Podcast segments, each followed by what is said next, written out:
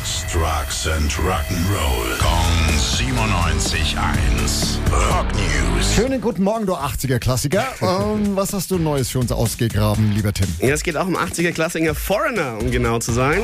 Ja, die gehen auf Abschiedstournee, haben sie jetzt verkündet, Okay. mit Loverboy als Support. Losgehen soll es nächstes Jahr im Juli. Erstmal haben sie nur Daten in den oder Shows in den USA bekannt gegeben, soll aber auch nach Europa gehen und äh, sagen einfach, es ist langsam an der Zeit.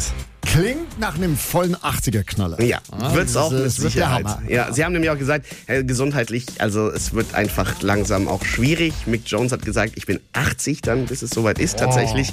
Deswegen mache ich es noch, solange ich es richtig machen kann, dass ich es nicht später falsch mache, in Ist Anführungszeichen. der älter als die Stones? Ja, tatsächlich. Der Ne? Wahnsinn, ne? Ja. Man spricht hier immer von der dienstältesten Rock'n'Roll-Band und dabei ist er 80 fast. Ja, er hat halt nicht so jung angefangen. Ne? Er war schon Anfang 30, hat er gesagt, als es mit Foreigner losging. Deswegen wird es nach 50 Jahren Touren dann schwierig.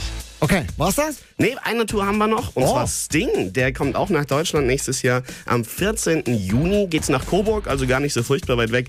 Und äh, Tickets für den Presale geht heute schon los. Dankeschön, Tim. Rock News. Sex, Drugs and Rock'n'Roll. Kong 97.1. Frankens Classic Rocksender.